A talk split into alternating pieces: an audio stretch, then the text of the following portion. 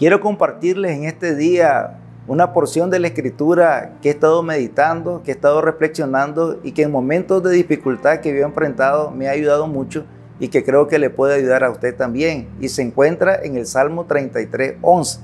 Pero los planes del Señor se mantienen firmes para siempre. Sus propósitos nunca serán frustrados.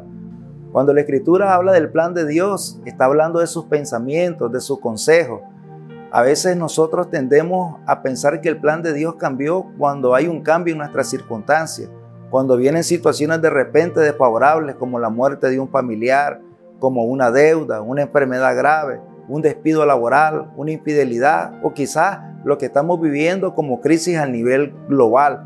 Pero algo que me ha ayudado a mí es aferrarme a su palabra yo sé que Dios en momentos difíciles siempre nos va a ayudar o nos va a ayudar a sostener o nos puede sacar de la situación que nosotros podamos estar enfrentando. Debemos de reconocer que el plan de Dios siempre es bueno, que el plan de Dios es generacional, nos trasciende a nosotros.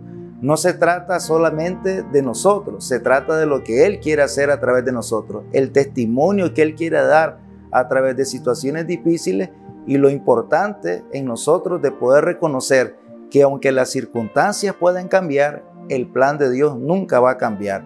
Que lo que Él determinó para nuestra vida, Él lo va a cumplir. Lo que Él comenzó, Él lo va a determinar. Por eso yo le animo en este día que aunque usted esté pasando situaciones adversas, haya un cambio de escenario en su vida, la tendencia posible hoy sea desanimarse, frustrarse, dudar o quizás abandonar el plan de Dios. Recuerda, Dios tiene un plan, su plan permanece firme y lo que Él determinó en ti, Él lo va a cumplir. Dios te bendiga.